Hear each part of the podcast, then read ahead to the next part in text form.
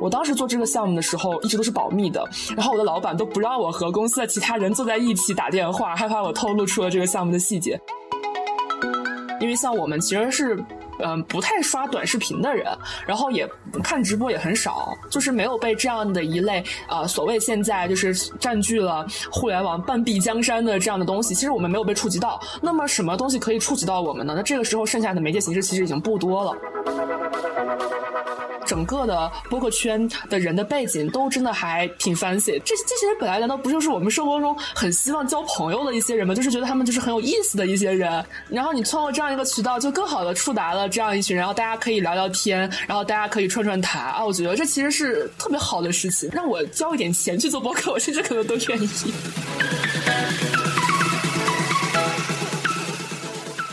Hello Hello，欢迎来到新一期的实习生活，我是小易。啊，那今天我们非常有幸请到了另外一个播客不方时间的主播，欢迎家珍。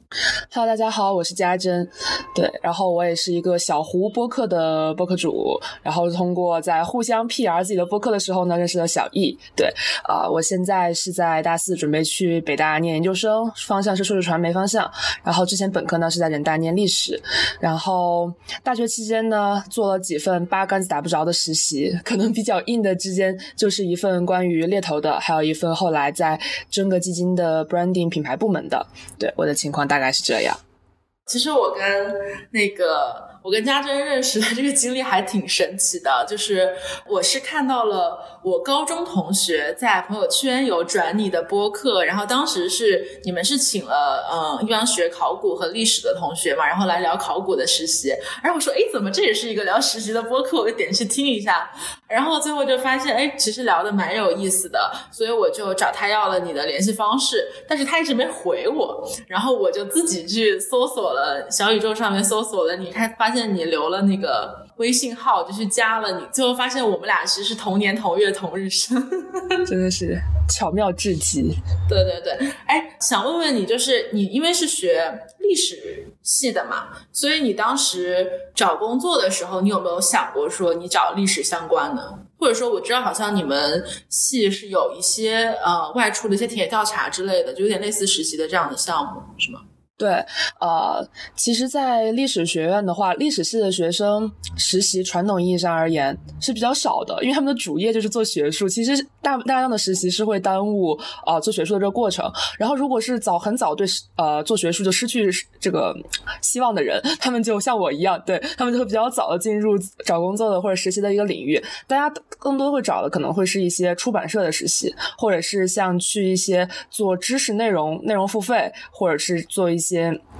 就是跟历史相关的这样的一些实习，其实用到的基本的技能，一部分是你学到的对于这个学科的一些感知，一部分其实是你的一些文字编辑技能。对，然后你刚刚提到那个啊，人类学或者是田野调查这些，其实是考古系会大量做的，他们会跟着就是考古系的老师去参与一些就是符合我们这个阶段可以去做的一些考古调查，一去可能就是呃几个月这样。然后我也是在之前参加过一段啊一个月的。田野调查，那个是我们全院都会去的，也是因为这段经历对考古有了更多的认识吧。然后我们上一期做那个就是聊考古实习的，更多的就是基于这个地方。那个那一期也成功的成为我们就是传播最广的一期，因为有很多就是学考古的同学有帮大家转，就是大家觉得就是做聊一聊我们共同就是聊聊考古的故事就很有意思。在喜马拉雅上我们数据还不错，在小宇宙上就非常惨，对。没 有，我觉得是小宇宙还没有发现到你们播客的优点，然后可以到时候跟那边的人联系一下。谢谢 PR，谢谢 PR，不断的 PR 自己。哎，我想问一下，所以你最开始第一份实习是在那个猎头公司是吗？你当时为什么要想去猎头实习呢？当时的情景就是非常尴尬，我一周时间要上课，然后要实习，然后大概只能有两三三天时间匀出来。其实一周三天实习的公司是比较少见的，所以当时我海投了一堆，然后回我的很少。然后这个是为数不多几个回我的公司。为什么会选择跟他投呢？因为当时他这个公司会写的非常的。叫做人力资源咨询。就我感觉啊，好歹也是敲响了咨询的大门，可能比做 PTA 还是要好一些，对吧？然后我就觉得啊，那就试一试好了。其实我当时就是零零碎碎面了不少，然后去面这家的时候，本来也没有说是抱很大的一个希望，但是其实是我面试的时候，我的面官他的态度和他的那个呃和我面试的方式吸引了我留下来。他在面试的时候就非常热忱的、非常专业的给我梳理了猎头这个行业的各种知识以及各种的你需要掌握的技能，然后不停的说服我就是来参与这份实习。他就说啊，你这样读了一个免费的 MBA，然后他给我讲东西的那个逻辑框架非常之清楚，所以当时就会让我觉得啊，首先在那几个小时的交流之中，我摄取到的东西都是新的，都是都是全新的，而是我觉得很很很必要的，所以他就让我想象，那未来这份工作啊，我的整个的价值感应该是蛮强的，我跟着他应该会学到不少东西。对，事实也证明，其实猎头这个行业它是比较有这种 mentor mentee 制的感觉的。如果你有一个比较好的师傅带你，那么你是其实很可以很快的上手，有很多的资源，就是你可以站在一个一定的一个平台之上。而如果你的师傅不是很带你的话，自己摸爬滚打从开始，就是很很很草根的地方开始，其实是比较困难的。哦，明白了，就是你当时其实是投了不同行业和岗位的实习，但是就是这个就正好符合了你当时的时间，而且面试官态度非常吸引你，所以我想问，你的面试官当时是之后是你的直接领导吗？对对对，他应该是我们部门 leader。我其实还有一个小领导，但那个小领导就好像不太带我，一般就是这个大领导直接带我。就是我当时面我的那个 leader，他就是还蛮重视我的，给我感觉，然后也给了我很多的权限，包括是他做很多项目都会带我直接一起，让我感觉到就是嗯，很被看好。然后这样的实习其实做起来你会觉得就是有一点点这样的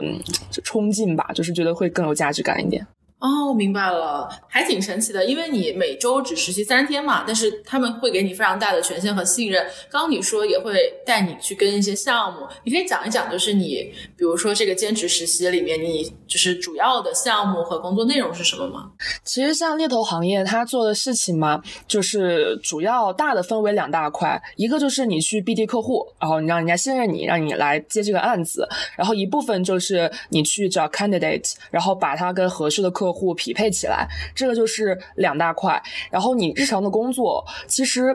呃，如果讲占时间比例最大的部分，那肯定就是在找简历、打电话，然后面试 candidate，然后以及做记录，就这个肯定是占时间比例最大的部分。但是其实，呃，我觉得它的整个的，如果在价值链上画属性的话，那么最强的那个部分其实是，呃，你如何确定你的方向，就是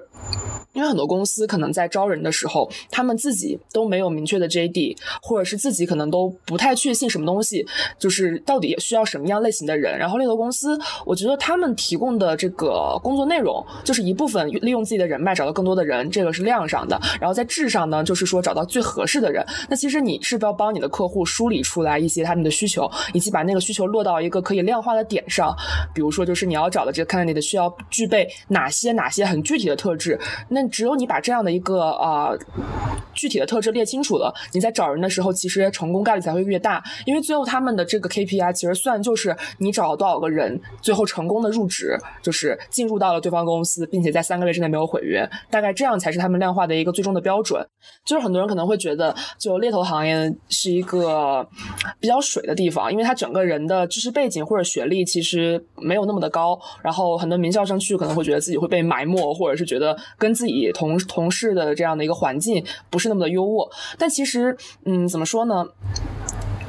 我觉得是分就是行业的，而且也是分你自己服务的人的人的一个层次的。对，像当时我的老板就会讲，他他目前呃看年薪一百万的人是看的比较准的，但是如果让他看年薪千万级的人，他其实是拿不准的。那么就是在这个在这个领域的人，他去看其实就没有特别大的效益。对，但是一百万左右的年薪一百万左右的人，他就基本上可以判断这个人的一个基本状况和水平。刚刚还讲到，就是说有没有做什么比较具体的一个例子？我当时啊，应该是参与到比较大的一个案子，就是 Oil 啊。我实习的时候是一八年，然后 Oil 是一个互联网。用互联网思维做酒店的公司，是印度的一个啊，当时一个就是融资融了超多钱嘛，对吧？哦，我知道 O Y O 吗？那个啊，对对对对，叫 Oil 是吧？对对对对对对，了解。他们的中文叫遨游，对我当时也是是搞了很久才明白，原来这两个是对应的。对，然后当时一八年其实是他们在中国就是还跑得比较快的那几年，就是刚刚进来，在很多二三线城市正在攻城略地的时候，所以需要大量的招人。我当时做这个项目的时候，一直都是保密的，然后我的老板都不让我和公司的其他人坐在一起打电话，害怕我透露出了这个项目的细节。我每天都是跟他到一个会议室里面悄悄的打电话，然后跟别人讲的时候也不敢讲这是个什么公司，只敢说这是一个互联网公司。最后都是就是啊，基本上以半保密的形式在进行。招募，然后这个案子我觉得比较有趣的一个细节吧，就是其实当时我们应该是有和好几个组，就是一个公司他接了这个案子，但是因为这个案子需要的人数很多，然后哎它也比较分散，因为它可能全国二三线城市，包括很多旅游城市，就是有几十个，没有说一个人的人脉就是可以具体到这样的一个领域，所以它其实可能会分成不不同几个组来做，我们就另外一个组一起在做这个案子。但是当时呢，他们的命中率就是很低，我命中率就相对比较高。总结原因是因为他们其实找人啊，会对口找很多从互联网旅游公司出来的人，类似于像携程、去哪儿这样的一些人，让他们去做这样一些，就是帮他们招的主要的岗位，其实是那种城市经理嘛，就是其实负责一个城市的这个公司的这个。呃，这个 oil 的这个加盟，对他们就找了很多呃旅行社的人，或者不旅行社以及互联网旅行社的人。但是我们当时其实把目标就是对准了快销这边，最后找的都是一些从快销出来的人，因为他们其实跟啊整整个 oil 他们需要的人的这个呃能力属性吧比较匹配。因为你其实 oil 做的事情不就是把当地的这些小旅馆，然后给他们就是讲啊连锁有多么多么好，让他们在那个他们自己旅馆上挂一块 oil 的牌子，给他们换一些就是。啊，要有统一的硬件，然后再给他们搞一个系统，然后让大家都输进去。其实对于当地的小旅馆来讲，其实这个事情吧，整个的价值比可以说高，但也可以说低。因为后来不是也爆了很多丑闻，其实说他们加盟之后没有什么什么实质性的提高。那这个时候，其实他这样去呃，城市经理要负责的事情就是大量的和这些小旅馆进行签约，进行就是推进，要可以其实要算是数量嘛，就是你到底在一一个地方能有多少个这样。的宾馆或旅馆进入到你 L 的行列里面来，这样的一个能力，其实呃，互联网旅行社是不太有的，因为他们不太做这样的业务，而且他们日常的工作节奏其实也是比较缓慢，反馈周期是比较长的。反而是快销，就是经常在做地推，经常在当地进行大量这样的一种。和人打交道并且快速推进的人，他们会很擅长这样的工作。所以当时我们就是有把呃很多当年的管培生，就是大概有个会匹配一些具体的工作年限、工具体的带的团队人数，这样子对应过来，然后推的人就很多有中标的。对，当然这个我我我这个例子就是让我突然意识到，猎头这个工作吧，它不是个体力活，它还是一个智力活，因为大家在做同样的事情，收效比是完全不一样的。啊，了解了。我感觉就像你刚刚说的嘛，你们的 KPI 虽然是找人，但是找人的背后，它的能力模型其实是除了你去沟通对接的一些苦活累活之外，还有一些智力的，比如说你要呃分析一个方向，你要提供一个正确的找人的思路，而且甚至你需要对一些呃行业有很深入的背景的了解，或者说你要有一些经验。然后才知道要怎么做，所以你刚刚的那个大段的分析是当时你老板的一个思路吗？或者说你导师的思路吗？对对对，就是他一开始为自己确立的一个方向吧。是，然后我当时觉得啊，那确实是还是有这个技术壁垒的，有门槛的，就是不是像我之前想象的，就是大家直播着打打电话，这样就 OK 的事情。对。因为我们之前也是呃采访过一个之前在百度做过 HR 的同学嘛，然后他也会觉得说，其实做这种人力资源相关的事情，其实对他个人来说也是有很大的智力上的提升的。你觉得对你来说是有加成吗？你是说对个人吗？对，呃，我觉得肯定有一个一般意义上的加成，就是类似于你打第一个 cold call，呃，你去第一次与比你 level 高的人，然后还是要，但是还是要在很短的几分钟里面问出他的薪资，问出他的整个职业经历，这些能力，呃，可以说是与陌生人打交道能力吧。这个我觉得可能是普遍意义上你做任何一份比较外向的工作，可能都会接触到的，而猎头这个行业可能接触的更多一些。对，然后另外的一些就是如果说这个行业跟其他行业不同，能给我一些能力，我觉得可能是说。再去看人的时候，你会比较关注这个人的一个呃能力背景和属性，因为我会发现后来就是我其实对一个人的职业经历或者是他的一些相关的事情与他呃所性格特质与他的一些能力的这个关联会非常的敏感。然后我看到一个人的这个什么学校毕业做过什么做过什么，就在我脑海里面我就会快速的记住他们，然后可能会在之后身上反应过来。我觉得这个可能是你的一个潜意识，你觉得就是这些东西了解一些这样的东西。以及和这个人对这个人的一些判断，他其实可能是在未来，也许你在需要用到一些人脉网络时候需要用到的。那过去我可能没有这个意识，然后现在会逐渐有这样的意识，然后也去逐渐的，就是会呃，我觉得在记忆能力上也有一些加强，就是感觉会呃不经意间你可能就呃把这些东西当成一个很重要的信息存到了你的一个档案库里面。这可能是对我看人的一个方式的一个影响吧。对，哦，明白了。那你刚刚说的其实更多的是偏向于一种呃思维或者是软性的能力的提升。那我想问一下，就是比如说你有了一段猎头的这个实习经历，但当你写在简历上的时候，你觉得这份经历对你来说，嗯，是一个很有竞争力的实习经历吗？我觉得这可能取决于未来去什么行业，呃。大多数时候，你有一份猎头实习经历，我觉得一方面预示着你可能没有找到更好的实习，对吧？大家会觉得，那你可能就是被更好的公司，或者因为时间条件不符合什么样的，没有机会去。然后另外一方面可能会觉得，最起码你是一个极其外向的人，就是对你的沟通能力其实是有一个很大的一个保障的。应该没有人会觉得一个做过很一个一份猎头实习的一个同学，他会是一个啊，就是无论是与人沟通，还是说在为人处事，或者是在组织事情上非常没有条理的。因为毕竟竟，当你在以呃在猎头实习中，当你一个实习生的身份打电话出去的时候，其实大家都会骗自己是一个正式员工嘛，然后也会讲我在公司负责什么什么业务线。其实你是代表着，就是真正与外对接的，其实就是你一个人，没有一个组织，就是你一个人去。那么至少在这方面，我觉得会有一点点独当一面的意思在。对，嗯，但是可能也还是要看你具体去的行业。像我觉得，如果你要去一些研究性偏强的行业，或者是比较考验你的那种啊量化分析能力的。那这份实习显然就是无关痛痒，对。那你其实经历完这样一段呃猎头公司的实习，其实它某一种层面上其实也接触到了人力资源，包括有一些咨询的性质。那你后来有没有想过说去投递一些 HR 的岗位了呢？嗯，比较少考虑，因为我觉得。就是，我觉得 HR 的我我私以为应该也不能这么讲，可能 HR 同事们要打我。就是感觉 HR 跟猎头相比，HR 的工作节奏是相对缓慢，而且他们就是是相对平缓的。猎头实习其实猎头它其实是一个节奏更快的，因为它更多的是一提供专业服务的一个一个领域嘛。当时应该也是我的老板就是讲，他觉得一个很好的猎头去做 HR 其实可能会绰绰有余，但是一个 HR 来做猎头可能会觉得有些余力不足。对，但是也要看什么公司。HR 像我觉得自己的 HRBP，我觉得他们就是一个很能打仗的队伍，可能他们的人训练出来就是呃对业务的了解什么的也会比较强。但大多数公司 HR，我觉得都是一个算是一个后勤保障部门，对，然后他们可能不太会有这样一个工作环境，所以我倒是没有太考虑过继续呃 HR 的工作。然后当时我在那实习的猎头的老公司的老板，其实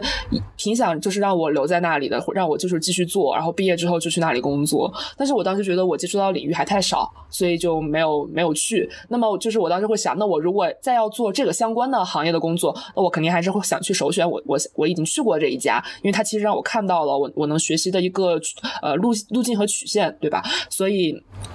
就没有再考虑这方面的实习。嗯，我觉得刚刚你说的这个，嗯，HR 和猎头的这个节奏和工作环境上的区别，我觉得可能也是因为一个是乙方，一个是甲方吧。对对对，因为猎头可能还是处于一个。乙方的程度，然后他可能需要负责的客户的话，和他的竞争环境会相对更加激烈一点。嗯，然后你在呃经历了这个猎头的实习之后，你有没有就是更加明确自己的求职方向呢？其实并没有，就是感觉猎头的实习让你嗯。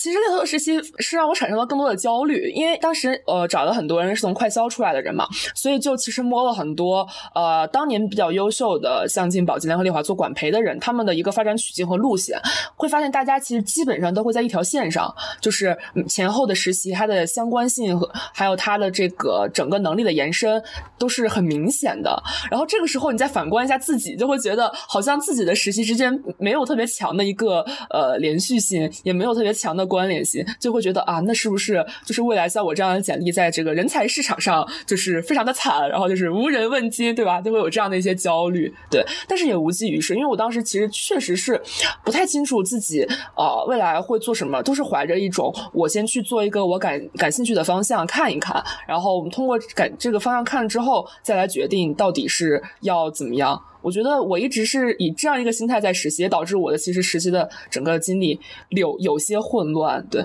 可能就是这是一个比较大的问题吧。但是我确实觉得这样一个事情，在你相对而言试错成本较低的时候，它它它是只能就是它这个事如果要发生，只能发生在这个阶段了。你在未来，如果你再说想我再用几年时间去找一份我我我特别想想做的工作，它的成本实在是太高了。所以还是说，在你有降落伞的时候，你做一定的尝试。肯定是一个未来不会后悔的选择，它也许不会有太大的加成，但是至少不会有太多的减分，我觉得。对，我特别特别同意。就是我刚刚问这个问题，其实我并没有希望你给我一个非常肯定的、积极的回答，因为我觉得一个人找到自己的方向并不是那么容易的。比如说第一份实习，我就一定能找到自己的方向。我觉得大部分同学都还是要经历过两到三份实习之后，才慢慢的明白我到底喜欢什么，甚至他中间也要经历一个转专业或者转行业的一个过程。嗯，所以我就特别同意你那个试错的时候，真的是在实习生的这个阶段是最没有成本。的，那我想问的话，嗯，你看了非常多快销的这个呃领域，以及看了那么多管培的呃简历，那你有没有想过去做快销管培生的这样一个途径呢？嗯，一开始是完全没有想过，为什么？就是，就是当时我们在做的一个核心事情，其实就是我在那个组，就是把快销的人挖到互联网领域，因为整个快销其实有点走低的意思，就是整体的趋势，因为无论是从他招的人的一个整个人才背景，还是说呃他掐尖儿这个程度，其实都不如就是十年前，包括薪资的竞争力吧，都不如十年前的整体的情况。然后当时就是把大量的快销人挖到了互联网领域，所以这个是之后你再觉得我再去进快销，就感觉是有一种呃进了一个。有点就是在走低的一个行业的感觉。当时在做这份实习的时候，感觉特别明显。对，因为快销的人他们进互联网公司也也也需要一个适应的过程。但确实当时像呃像什么，尤其是阿里新零售，包括京东也做了一些新零售的这样的一些呃项目，都是需要一大量的快销人，所以快快销人就跳过来了。那么你看到这个趋势，从这个流进流出的趋势，你其实可以看到这个行业未来的一个发展的脉络。对，当时是比较排，就是当时觉得嗯这个可能不行，但是。后来其实有接触到更多的东西吧，就是后来发现，呃，快销的人出来，他可能就是创业的人还蛮多的，像宝洁就是挺有这种创业黄埔军校的意思，因为他们的人就是出来做消费品什么的，都非常的一骑绝尘，就是很领先，所以所以后来觉得就是。你选择这份行业，但是这份行业不一定要成为你的终身归宿，它可以是一个起点。那么，如果这份起点它未来能给你很多的一个加成，那么这份行业就会是一个不错的行业。所以后来有想过，呃，进快销，但我知道进快销就是据说题都很难，然后难度其实并不小。虽然说整体的，就是我身边进的人他越来越少，但是它整个的招聘的门槛其实并没有放低。对，所以也在犹豫吧，可能会尝试。对。嗯，你知道吗？其实我们前两天就聊了一个呃串台，就是我们跟呃人猿星球的那个主播串台了。然后，然后我们就是也提提到说，像你刚刚说的，其实快销还是一个很好的起点，是一个黄埔军校嘛。然后它目前招聘门槛还是比较高的，所以聊到这个，其实也就跟你的下一段呃比较重点的实习还挺。嗯，有关联度的，就是我知道你有一段是在真格基金做这个品牌部的这样一个实习，说实话也是，呃，跟快销有点像嘛，因为快销它最核心的部门就是 sales and marketing 嘛，所以你在品牌部其实也会在做类似的事情，但是我知道你在基金里面肯定是跟呃快销有非常大的不同的，所以我们也可以聊一聊你在呃基金里面的这个品牌部到底在做什么吗？对，呃，现在真格的话，在真格的品牌部，我觉得算是 VC 的品牌部里面比较特殊的一个，因为真格特别特别喜欢做活动。你其实很少看到，就是很多 VC 他会做这么多，就是和创业者或者是和潜在创业者，呃，联系度很强的、触及度很高的这样的活动。所以在真格的品牌部，基本上的工作内容就是，呃，我理解一部分就是媒体相关，一部分就是活动相关。对，然后我主要做的是偏媒体。部分的，然后活动相对接触要少一些。媒体部分的话，其实主要的渠道可能就是说啊，公众号、官网，然后以及一些可能会策划一些节目。对，这个是之后可能会有一些的这样的尝试吧。嗯，我自己的话，我感觉整个工作的比重里面来说，一部分是放在了就是。一个呃舆论监测上，因为它我因为我会跟一些比如说敏感事件，你肯定要做一些不断的跟进，然后去评估它的一个影响这方面。然后剩下一比较大的一部分就是在内容上，内容创作上，就是写一些相关的呃跟基金有关的、跟基金的 PR 相关的一些文章，还有一些人物访谈这些的，对。嗯，明白。我我其实也发现，就是呃，今年非常多的创投基金，它都是非常重视品牌建设的。比如说像那个 GGV 纪元资本，它也是在做了一档播客嘛，那个创业内幕。你觉得就是说，呃，作为基金啊 VC 的话，他们去打响品牌的一个作用是什么？然后你能感受到自己在，比如说整个基金是处于哪一个环节呢？作为一个基金，他们要做品牌，呃，核心目的其实就是让创业者在创业的时候，首先第一个就知道你，然后第一个就愿意来找你，这个是很关键的。因为可能对于很多呃传统行业或者是下沉市场或者草根创业者来说，他们整对整个资本圈的了解极其之有限，都是发展到了很很很很中后的一个阶段才会来接触到这样的一个领域。也这也是有时候大家经常会发现，有时候特别好的项目，其实可能被发现的。时候已经比较晚了，那这个时候谁能发现这个好的项目，谁就非常厉害，就这样一种情况。所以基金，你你想把品牌打响，就是为了一部分原因，是为了让这样的这样的人，其实可以更早的触及到你的这样，知道你这个品牌。然后另外一部分原因就是，我觉得还是有一个品牌调性的一个原因。因为当一个创业公司如果有好几家都在给钱，就是都给了很好的一个 offer 的时候，他们如何选择？我觉得一方面可可能跟这个就是具体的就是利益直接利益相关。比如钱的数量、一占比啊，这样的一些条件有关，但是其他更多的可能还有一些，就是像基金整个给他的感觉，就是你愿不愿意让这样一个品牌作为你的一个投资方，然后以及它能给你带来东西是什么？这个其实因为基金的品牌，一方面是在帮自己 PR，另外一方面其实是在帮被投 PR。如果你跟这样的一个成为一个这样基金的一个被投的 portfolio 里面，你可以有这样的你，你有更多的曝光机会，你有更多的和媒体渠道的合作机会，这也是在呃企业发展的时候可以。考虑到会考虑到的一环，对，所以我们其实做的东西一部分就是说扩大整个的影响力，可能面向的是大众，就是面向的是呃所有的人；另外一部分就是将品牌呃触及到更具体的人群，比如说呃针对学生的或者针对海外留学生的这样的人群里面，他们会有一些比较好的潜在创业者，让潜在创业者更好的知道你的这个品牌调性和你这个品牌它所呃能做的事情。其实也是在早期阶段，我觉得在一切都还朦胧。就是 比较比较朦胧的阶段，比较重要的一个事情。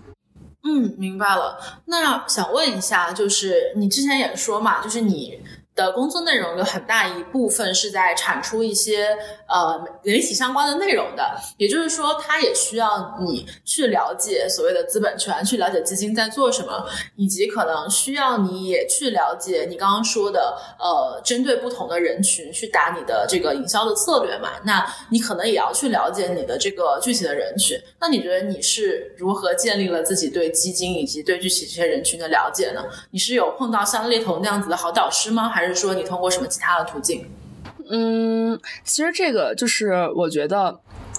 啊，这么说。其实我觉得真格是比较早的有，就是非常早的有品牌意识的 VC 之一嘛。然后，其实在我进来就是做这份实习的时候，我觉得它的整个框架已经非常非常清楚了，就是它对于自己需要触达的人群，以及用什么样策略去触达他们，已经有了非常明确的一个架构。我来做的事情其实是让这个架，就是来为添砖加瓦吧，就是我在我在帮他就是做内容产出的时候来。增强这样的影响。其实我不是说是参与到了整个创建过程，但是当我看到这个的时候，我大概就知道，就是它其实是有就是对点打点的这个意思。然后你其实是在呃写文章的时候吧，你也会。你也会潜台潜意识里面会有这个文章的读者会是什么样的人，然后他们对于哪些信息是更敏感的，他们对于哪些信息呃是会觉得更有价值的。那么这个时候你就会在内容调做一些的偏向，做一定的调整，然后让你的这个读者可以从你内容里面获得最强的一个这样的一个有被输出的感觉，对。嗯嗯，我明白。我刚其实那个问题是想要问，嗯，因为你本身是在学历史系的嘛，然后你之前的几份嗯实习可能也没有太接触到，就是呃像是资本权啊、创投啊这样子的一个领域。那你是怎么建立你自己对基金的了解呢？就是说你刚进入到这个整个基金里面的话，你怎样快速去上手他们的业务？我觉得我在来正科基金之前，我对基金公司就没什么了解，可能就是大概知道 VC 是在干嘛，然后大概是什么样一个阶段，然后你通过扒一些公司官网，你大概知道他们在做什么，哪些投资人投过哪些比较好的项目，这个就是我当时知道的基本的全部。对我去的时候就是一个小白，然后，然后但是去了之后，你你在公司里面，我觉得真格因为它是一个非常养成系的一个公司，然后像实习生活之前也跟就是 S 有聊过嘛，对，所以我我们俩的答案应该也都比较一。一致就非常养成系，其实是可以让你从呃。什么都不知道开始，然后慢慢去知道一切。虽然我呃就是做投资相关的东西非常非常少，但其实我因为我们有很多的就是听很多的会，以及会去听一些呃比较老牌的投资人或者是各个领域的人给我们做一些 seminar 这样的。你在大概我觉得入手一两个月吧，你就知道这一套规则是在怎么运行的了。但是其实但是你知道一个大概，可能不知道细节。然后剩下就是你在呃实习的过程当中。你你再补充到，比如说你观察到，哦，原来。有一个交接是这样完成的，你就知道哦，原来中间可能还有这样一套细节，就基本上慢慢的就把一个股价的血肉填充进去，然后就知道了这个公司是怎么运作。我觉得这个其实真格真的是你进入一些非常好的第一个第一个公司，因为他会教你，他不是把你当小黑工或者是当就是那种啊便宜廉价劳动力，而是真的希望你从这个里面可以知道行业的发展以及看到很前沿的东西。这里又免不住要广告一下，对。没关系，在这边可以免费的广告。那想问啊，就是你说，呃，正格基金是一个非常对呃培养系，就是养成系的一家公司，对于实习生来说嘛。那我想问一下，就是，嗯，他们培养你和养成你的这个。嗯，过程跟之前猎头是一样的嘛？就因为之前猎头，你是说你遇到了一个很好的导师嘛，然后他是导师制的，就是你需要找一个好的人去带你。那在真格也是这种导师制吗？还是说他有一个成体系的一个培训体系呃培训的一个过程？嗯，相比之下还是有一些区别，因为其实猎头公司那个就感觉有点随机了。因为我遇到了好的导师，所以我就觉得我的那份实习还不错。那你如果遇到一个比较差的，那可能你的实习体验就非常差。它就是非常看人，但真格它其实是有一套机制吧。我觉得从整个整体理解，我觉得有三套，就是我能接触到的一个培养机制。一套是公司整体的，就是面对所有的实习生，他会安排一些具体的活动、一些具体的会、一些具体的讲座，然后包括一些我们定期也会分享一些我们的一些观察。这样的东西，这其实是呃，所有实习生都要参与的一个非常已经根据了以前的经验不断的优化，已经固定下来的一个呃。非常合适实习生成长的一个环境，这样一个感觉。然后第二层就是你跟你导师的交流，对，因为你除了在了解这个整个行业和公司之外，你还是在做具体手头上的事情。那么你跟你导师，对，真格也会每个人都有 mentor，你跟你导师会呃跟着他工作，然后他会给你个比较多的一个反馈，这是第二层的你的一个学习成长路径。第三层我觉得是同龄人之间，因为我在猎头公司实习的时候，其实当时没有什么同龄人，我天天就是在会议室里面跟老板一起打电话，就是我不太就是看得到别的实习生，也没办法跟他们交流。就是其实跟老板一起工作的时候，压力还是感觉挺大的。你做一个小动作，老板就会注意到。所以每天我都是打着十分精神在跟老板工作这样的。但是在真格的环境，一个是他可能会更加的放松一些，另外就是你有大量的同龄的小伙伴，就是从大家的身上，你其实是可以学到的东西是非常非常多的。以及你大家可能会聊一些最近在做什么，你在做什么工作。那其实你就在无意之间可能就接触到了更多内容，以及大家会讨论对一个事情的看法。同龄人之间的这个学习，在真格，我觉得是。是就很充分，因为实习生都很优秀，然后实习生又非常的有意思，然后大家也比较愿意去给，就是比较愿意去分享。那么这三层学习，我觉得叠加起来，它构成了在这块儿，其实会有一种就是你在被养成的感觉，这样。嗯，对对对，我我是听你的描述，感觉它还是蛮像一个实习生的小学校一样的感觉。但是我觉得，呃，他肯定是有选择说，呃，他想要养成什么样的人的。也就是说，他其实制造了一个一个场，能够让这里面进来的人都能够互相学习。那我想问的话，你有没有感受到他当时招你进来的时候，其实是就是对你的认知是什么样的？就是他们想要什么样的人，或者说想希望你成为一个什么样的人？嗯，因为。呃，我我们那年面试的时候还都是只跟你的这个带你的人直接面试，所以我得到的反馈也就是非常直接的。后来我的老板对我的反馈，对我理解上，他们想找一群，嗯，一首先是。对创业比较有热忱的，就是你可能不会去创业，但是你一定是对这件事情就是充满希望的，然后你也愿意去参与到这样一个创造的过程，这个是很重要的一条标准。就我感觉是在是潜隐性的吧，就是你得对这个事情有你自己的这个。有你自己的这个 passion 去做，然后另外就是我觉得他们招的人吧，是怎么讲呢？比较斜杠的意思，就是你你不能就是一直只做了一件事，或者是你一直都是在一个领域默默的行走这种感觉。你要是一个呃，在多个领域都有过。涉足，然后你在一些可能你不熟悉的领域，你事情也能做的比较好的人，因为斜杠意味着其实你接触信息的渠道比你的同龄人而言是很丰富的。然后另外一方面，你其实 multitask 能力也是非常非常强的。然后你也是个很有趣的人，这样的人在一起相处起来就会更有意思。我觉得斜杠也是他们的一个，我感觉就是一个隐性的一个一个。标准对，然后你刚刚还说到他想希望我们成为什么样的人，我觉得，嗯，基本上他们想招什么样的人和和希望我们想成为什么样的人有是偏一致的。他其实就是希望我们就是。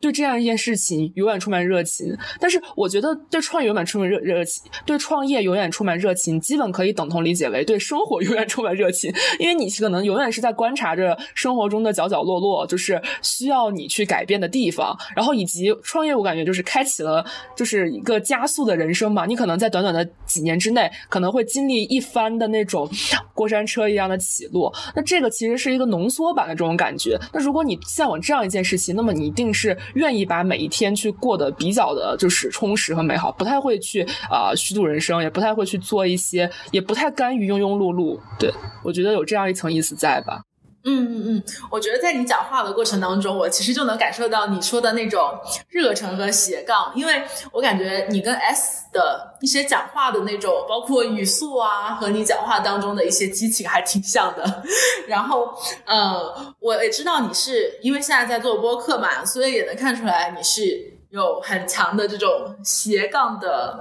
能力和意识吧。所以想问，嗯，你之前是，嗯。在去真格之前就已经做了这个播客吗？还是说你去了真格之后才开始嗯做自己播客的这个小事情、小项目？应该大概跟基哎，你这样一问，我突然意识到，好像几乎是同步的。就是我深真格的实习的时候，大概是呃去年的十一二月这样一个节奏。那个时候基本上就在做现在这个博客，就基本上是那个时候做的时候，就是悄悄自己在做，还没有上线啊，也没有去就是往外宣传。然后大概是做到今年二三月份的时候吧，应该是这个时间点，然后才开始尝试就是啊做一些宣传出去。因为最开始做就是你不确信能走走多远嘛，然后就慢慢做一。做我当刚开始去真格实习的时候都不好意思讲我做了播客，因为当时就是做的很差，然后也没有什么听众，是做到就是敢自己觉得其实你给别人讲是一件。不害羞的事情了，觉得是可以讲了，是一件正经事的时候，啊，我才跟别人讲，哦，我做了这个播客。后来在真格实习要做一个 project 嘛，然后当时我也做了一个播客行业相关的研究，就是感觉是把自己对这个事情的一些尝试，还有还有把它想结合行业的眼光来看一看，这些都结合在一起。也是在真格实习的时候，当时小宇宙突然上线了嘛，就是在啊三月份的时候，当时还是我们部门就是老板，就是大家在群里面讨论的时候，先有别人发了一个这样的东西，说哦，原来现在。有专门一款听播客的这个平台叫小宇宙，然后我当时一看，哦，原来是极客旗下出的，然后才开始知道，哦，原来现在播客已经就是发展到了一个新的阶段，有这样一个意识。这么来说，感觉还挺一致的，挺同步的。哦，就是说你在真格后期也是做了一个呃 project，是关于播客的，对吗？我想问，就是你这个 project 的话，相当于是你实习流程当中的一部分，对吗？对对对，就是每个实习生都要自己或者组队去做一个具体事情的一个了解和研究，这样。嗯，那你可以举一下例子吗？就是当时你们这一批实习生都做过哪一些研究呢？以及大家怎么样确定这个研究的方向呢？是靠兴趣吗？还是说你们内部就是有一些哎知道什么是呃风口，然后大家就去都去做风口这样？嗯，就是我们在做之前，然后之前的实习生就会我们会有班长嘛，然后就提醒我们说，大家不要追风口，就是因为风口这样的东西，一个是市场上现有的研报已经非常非常多了，你呃复制粘贴过来，然后就是都用的是别人的东西，是特别不好的。当时我们特别强调，就是你要有一些一手的东西，你最好有一些就是市场上还没有人做的东西。所以在这样一个就是有提前有这样的一个预知，那么你在做的时候，你就不会说是去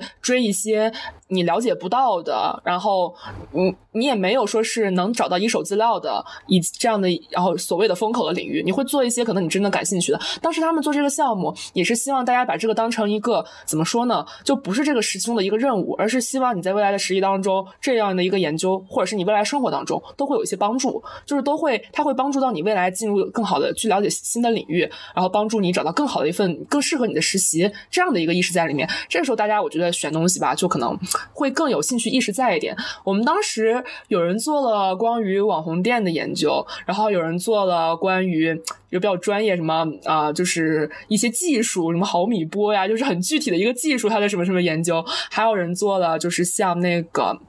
粉丝经济，然后就是饭圈站姐这样的一些研究，其实大家都是从比较感兴趣的领域出发，然后呃，再用一个呃产业或者是投资或者是创业的视角来审视这样一个领域，这样的一个结合，我觉得还蛮妙的。因为你之前自己想东西，可能就是随便想想，其实有这样一个机会，可以把你的想法系统化，并且去验证它。因为你会发现，其实可能很多时候你自己的想法就是错的，或者是其实呃，就是在行业里面来看，它其实无关重要。它其实可以帮助你判断到底哪些想法是有价值，哪些想法是没有价值，或者说是没有办法深入的。嗯，明白。刚刚你提到了一个词，我觉得好有意思，就是用创业的视角去看你做的这个研究领域。那，嗯，在你的眼中，什么是创业的视角呢？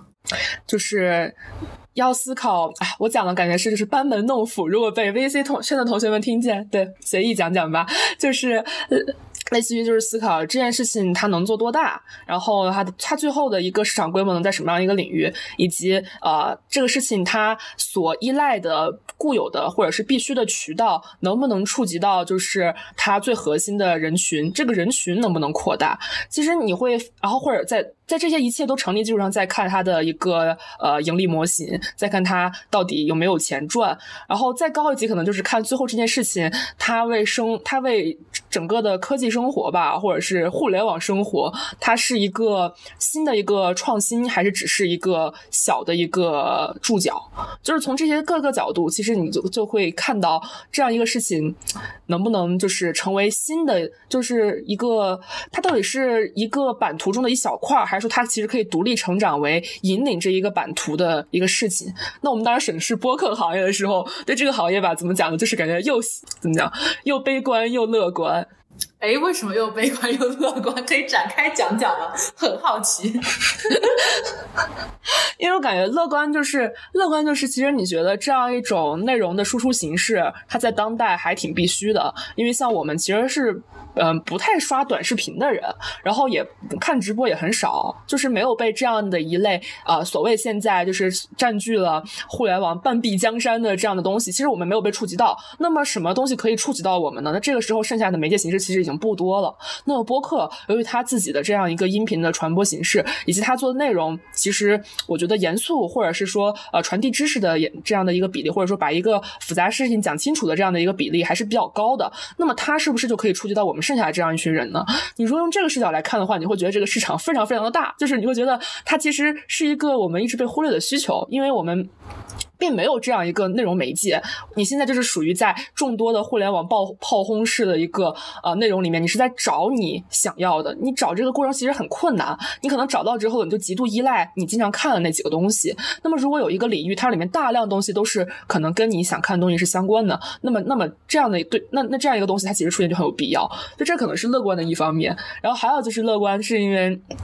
还有一方面乐观，可能就是因为啊，整个的，就是它的它应该这么说，还有一方面乐观，就是因为呃，整个媒介的竞争之后，其实留下的东西已经不多了。音频可能就是为数不多的还可以出现新东西的地方。然后音频又是一个比较适合通勤场景吧，包括大家在做一些。事情的时候，伴随的一个收听的一个形式，而且大家都很忙嘛，所以你专心下来，其实干听一个事情的机会不多。那么这样一种可以跟其他事情并线进行的事情，你会觉得它其实是比较契合现在的，尤其是呃上班族白领这样的一个工作的一个生活的节奏。对，这可能就是比较乐观的部分。那比较悲观的部分就是这样的人群到底有多少？就是其实就是会发现这样的人群，他其实你要想做成一个抖音或者一个快手，就真的是太难了，就不太可能，就不会有大量的人依赖。这样的一个东西，那么它可能就是一个小千万吧，或者是大几百万的一个事情。那么这样一个事情要做好，还有没有？就他做好，把它做，呃，应该这么说，这样一个事情很努力的把它做好，还是不是那么一件值得呃期待或者是让人亢奋的事情？然后另外呢，也就是播客的盈利模模型现在也不是很清晰，像我们都是在用爱发电，对吧？就是那用爱发电到底发到什么时候是个头呢？那那这个问题其实大家也会就是焦虑，所以我才会说，就是你乐观又悲观。乐观是因为你希望这样一种形式它永远存在，它可以，对，它可以一直就是在。为这样的一部分人补充他的所需要的内容，但你悲观是觉得它存在了，但是它永远好像不像是一个可以比肩，就是现在非常火的媒介的这样一个东西。嗯，明白。其实我自己也是，我不能说我是既乐观又悲观，我觉得我可能还是偏乐观更多。但是我觉得悲观的一个原因是因为速度不同。因为呃体量不够大，我觉得因为你是在基金里面嘛，你会看到非常多的呃方向风口和赛道，然后大家追求的还是非常去追求速度的，然后非常去追求未来我能够达到的一个体量是多少，而且特别是在呃内地。因为我们的盘子太大了，人口太多了，所以大家总希望能够触达更多的人群嘛。然后你最后从小而美到到大而广，你可能还是最终还要走下沉道路。但是这也就呃让我一直在思考，就是。我们能够有那么多为爱发电的人，就算他体量不够大，我们难道不期待吗？不亢奋吗？我觉得至少站在我很私人的视角，我还是会期待和亢奋的。所以我也不知道，就是小而美是不是未来能够呃的一个创业方向吧？就是说，是不是大家创业的时候都需要画这么大的一个饼？到最后，其实你的终局是不是一定要画一个很大的饼？我其实其实也在打一个问号，所以我其实相对来说没有那么悲观，可能因为也我不靠这个活着吧，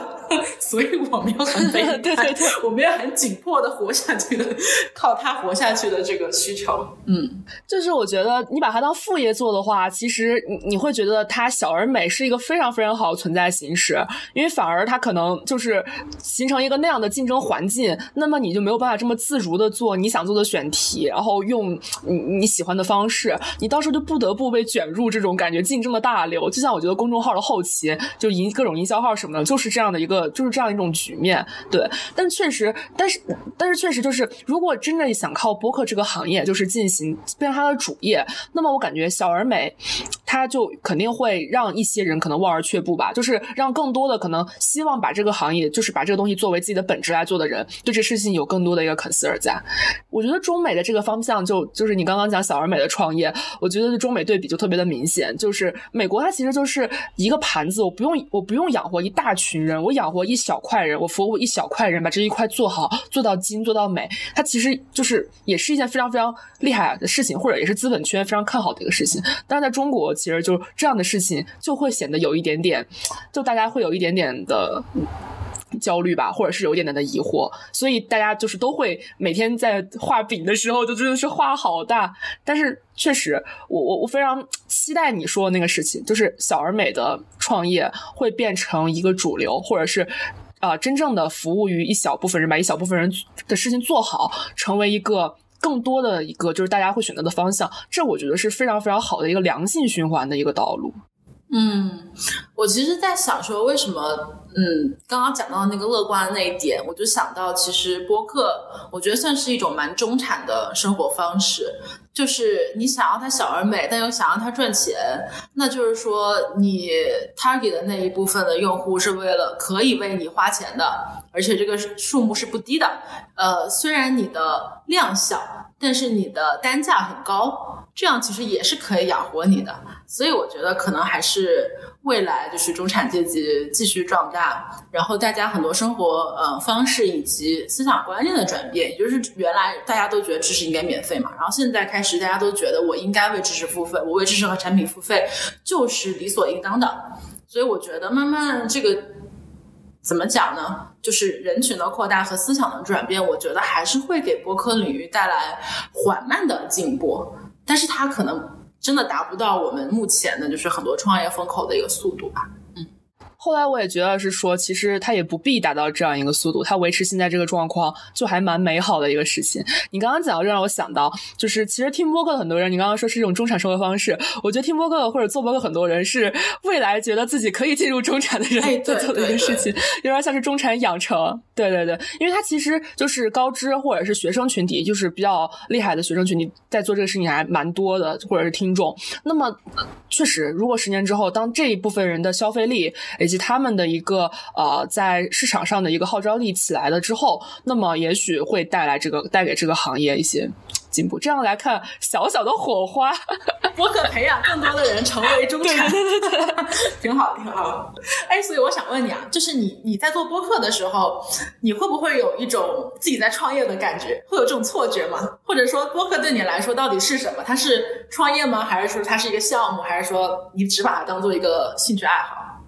嗯，最开始做的时候没啥感觉，因为你你你不去跟别人打交道，那么你就也看不到什么明显的反馈，你就是感觉一个人在自娱自乐，用你自己的那个，就是用自己的光和热就感动了自己，也不太希望和别人就可以支持你。对对对，但是到了你一旦就是说，呃，你把这东西发出去，你要让别人听，别人有反馈，然后你能看到数据的时候，我觉得它不免就成为了一个创业项目，它就它就会让你你你你肯定会思考怎么把它做好，然后怎么让它就是可以被更多的人听到，因为被更多人听到也意味着你会更有动力去做更好的内容。如果你做的东西一直都是无人问津，那么你可能也会觉得那就随便了，那我就做什么都没关系，你也不用思考哦，我到底。我这样的收听方式对听众是否友好？我这样的一个聊天形式是不是要补充更多的背景信息？你不用思考这些问题了呀。对，但是我觉得我们现在做的事情就是让它更好，让它更好就必定意味着你要用很多的视角去思考它。我记得我有一次就是啊，因为我发现我们的就是一直都在小宇宙啊或者喜马拉雅数据上都非常非常差，然后我就有一次扒了就是大概一个月吧小宇宙推荐的播客的一个情况，他们的一个啊性质，他们的一个背景，他们聊的话题，然后。他们的收听量，他们哪一期被推荐了？大概就看了一下这些东西，我当时就有一种天哪，我觉得我好像上心了对这个事情。就是你终于可以开始，你终于开始分析这个事情的，就是怎么样才能做好，以及别人是怎么做的。嗯，也会更多的思考你的东西的定位到底是什么，你到底是面对什么样的人在讲，那么你就会调整你的内容，你就会兼顾你原来的初心和你觉得。别人能觉得你有价值感的地方，不然就是一个人在自嗨了，圈地自萌，就非常的没有意思。我记得我之前好像跟你聊过这个话题，然后我你是比较早的有这个创业意识的，我可能是有点后知后觉的感觉。哦，其实我也没什么创业意识，我我确实是把它当做一个项目在做的，但是我没有觉得这就是创业了。我觉得如果真的是要创业的话，那种感觉会比我们现在要真的难上很多很多倍，所以我不敢 讲自己在创业。但是确实会，可能我我一开始就是学就是个金融方向的吧，所以我呃比较早的会有这种嗯，就是创投圈去看问题的意识。所以说就会觉得说，哎，我做泛话题可能就做不下去，或者说可能就会游走在一个很尴尬的阶段，所以我就想着说，那我们不如做一个垂直的类别，先试试看。但是能做到什么程度，其实我也不知道，我们就一步做一步吧。而且本身就是一个为爱发电的东西，我觉得我我就是觉得没有那么没有必要一定要 push 自己达到一个怎样的 KPI。嗯，我觉得和创业最大的差异就是你其实不太用控制成本，因为你围着的成本投入就是你自己，你也没赚什么钱。对对对，所以所以最大的考量可能就是呃，考虑播客在你生活中的比重。如果你到了一个比较忙碌的阶段，那么你如何去维持这样一个东西？既然你希望它可以比较长久的存在，或者是这样的话，我觉得我也不能说是有创业意识吧，就是嗯。你，但是但是确实你能意识到你是在从零到一做一个事情，这个我觉得是和创业比较相通的地方。但确实像创业面临的那样的一个呃复杂的环境，尤其我觉得到后来很多人他是背负着很强大的一个压力和责任的，不仅仅是对你个人，更是对一个群体、对投资人。对对对，你要对很多很多人负责，那个感觉就不一样了。我们现在就是其实对我们自己负责，对。嗯，没错没错，我我是这种感觉，就是我今天早上还刚刚跟一个另外一个主播聊过天，然后他是属于更加有经验的那种，他就问我一个问题，他说，呃，你之后想过，嗯，靠这个东西赚钱吗？或者说，稍微往商业化的方向走一下吗？我说还没考虑，或者说不考虑，因为在现阶段，我说我能把它写在简历上就已经在赚钱了。因为我一直有一种跟人聊天的时候，我也在获取信息和知识的一个呃感受。而且我们也不停的再去找串台的机会嘛。那我们跟人人星球这边的呃黑腿串台的时候，我们聊完他就说哇，今天这期串台值五千，值五千刀，我就觉得哇，赚了，赚了，赚了。而且我们如果真的是把做播客这件事情写在简历上，说实话，我现在反正是有想，而且我觉得它是一个 portfolio，这个这个要怎么翻译？就是算是一个作品嘛。怎么讲？你看，我们去做实习，然后投入了时间、金钱，最后也就是，呃，我们拿到了钱，然后我们能把这个实习经历写在这个简历上，然后我们自己获得能力上的提升，那跟做播客是一样的呀。做播客相当于就是我自产。自销了一份实习，对不对？这样想是不是很赚？是不是很赚？我除了没有得到金钱上的回报之外，我其他样样都占了。所以我觉得做播客是一个特别赚钱的东西。就是 这个钱可能不是金钱的钱，是我可能内心里面觉得的价值吧。对我，我我挺同意你这个说法的，因为我就觉得人其实是。你是需要在你工作之余吧，有一些你持之以恒在做的事情，这个事情挺重要的。我有时候在思考这个问题，我就感觉自己这方面的事情做的很少，或者是你自己做，但是你你永远是在一个自己与自己沟通的状态，你没有你与与别人沟通的这样一个状态。那么做播客，我觉得就是一个很好的这样的形式。确实，它虽然不赚钱，但是你通过聊天或者认识的朋友，你了解到的新的内内容，你接触到的新的资源，这东西。不太能明码标价，但它一定是会对你很有意义的。而且，而且我发现就是播客圈吧，整个的播客圈的人的背景都真的还挺 fancy 的，就是好多产品经理在做，然后也有很多的呃创，有一个创业者在做，还有很多的媒体人，然后很多就是一些啊在各对一些领域有精深研究的人。那么和这些人，这这些人本来难道不就是我们生活中很希望交朋友的一些人吗？就是觉得他们就是很有意思的一些人。对对，没有，没错没错。然后你。通过这样一个渠道，就更好的触达了这样一群人，然后大家可以聊聊天，然后大家可以串串台啊！我觉得这其实是特别好的事情，就是你你日常生活里面没有，所以就是你就是让我交一点钱去做播客，我甚至可能都愿意。天 哪，我们我们最后这期节目变成了一个做播客安利节目。我今天也说，就是我做播客其实有一个很大的目的，就是逼迫我自己出去跟人聊天，因为我觉得跟人聊天，说实话还是需要勇气的，就是你要找话题啊，然后又要 approach 那么多人，然后我会发现，如果我不选择做播客的话，说实话，我真的不会跟那么多的人聊天。但是我有了这样一个由头，就能让我找不同的人聊天。而且我们现在我现在的一个环境，就是我周围的人其实差不多都是要毕业了的。所以，相当于我跟啊周围的同学，在他们毕业之前能多一点联系，我觉得也是加深情感纽带的很好的方式，而且我觉得，我居然找到了一个跟我同年同月同日生，还做播客还这么聊得来的同学，因为 很赚，惊呆了，真的是。我我记得我我在就是大四有段时间比较闲嘛，然后当时我就感觉我整个的朋友圈子停滞了，就是它就维持着原有的样子，感觉大概很久很久都没有变过。我当时就觉得很想找一些新认识的人，因为我觉得我逐渐丧失了这种能力，就是你一直生活在一个比较固定的环境。我我就不太懂得你，你现在遇到一个刚认识的同学，你要怎么跟他打打交道？你要怎么跟他快速的建立起联系？或者是说，如何让你们在短期的交流里面就可以了解到这个人到底是什么样的人？然后我我当时就是很想交朋友，但是我找不到方式。我后来我我我找的办法就是，我有时候有时候去看一个话剧或者看一个 live，我就约人，我就在微博上啊就约人。然后如果遇到一个人愿意跟我一起去，我就跟他去。然后去之前可能大家去咖啡店坐一会儿聊个天什么的，就通过这种方式非常非常艰难的。交朋友，然后这个还不是很准，因为有时候大家可能会存在有点无话可聊，就是因为毕竟网络人格、现实人格还是分裂的嘛，这种情况。但我觉得播客它其实现在我感觉就完全可以替代掉我原来的这种古早交朋友方式。是的，播客交友来对，真的是很好。哎，我我想我想还想追问一下，就是因为你接下来是马上要读传媒方向的一个研究生了，是吗？对对对，我要去。所以说实话。呃，播客是有促进你去读传媒吗？还是说你本身就想好了你要做这个？嗯，读传媒，我觉得是先有两两方面的一个背景吧。就我肯定是在读。呃，做播客之前就决定了去念传媒，但是可能就是念传媒这件事情促进我去有一定程度上可能会促进我去做播客，因为我觉得你你要深入到这个环境里面，肯定因为传媒本来就是一个实践性远远大于理论性的一个学科嘛。对我当时会选择读这个方向，一方面是就真的是呃是世事所迫，就是我拿到的 offer 或者整个整体的情况吧，对，不是就是不是很多元，我其实没有什么特别多的选择，是由于各方面的。呃，就是你手里只有这样的东西，那么你可能要去上学，你要读这个专业，也是有一点点就是。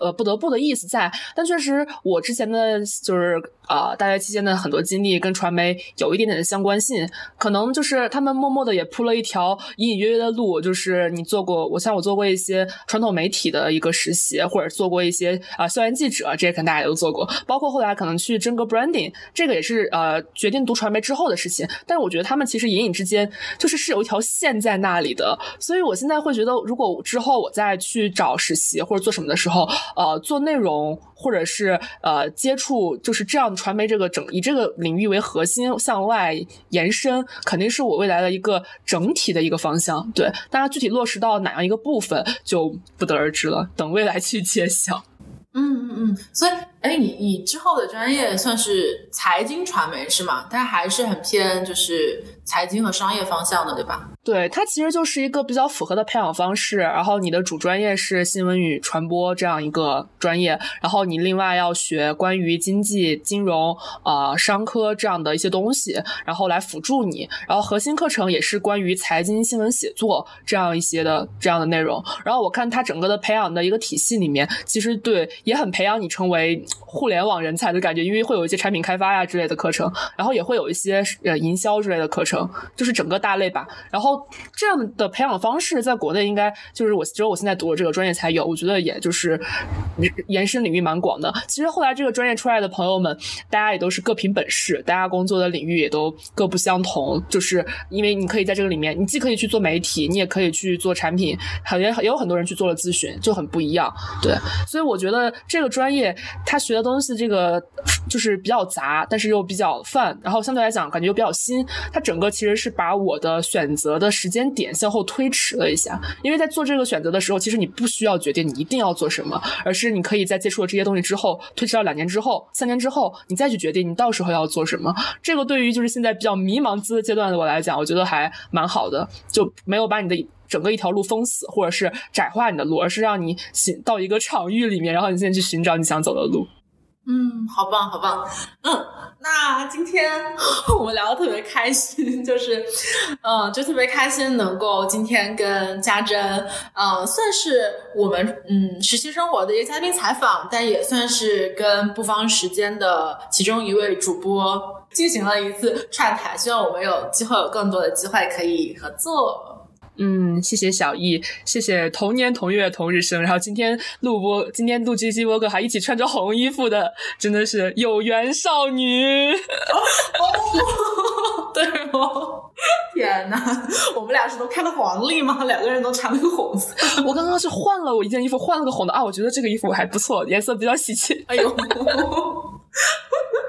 太开心了。那这就是今天的实习生活啦，我们下期再见，拜拜。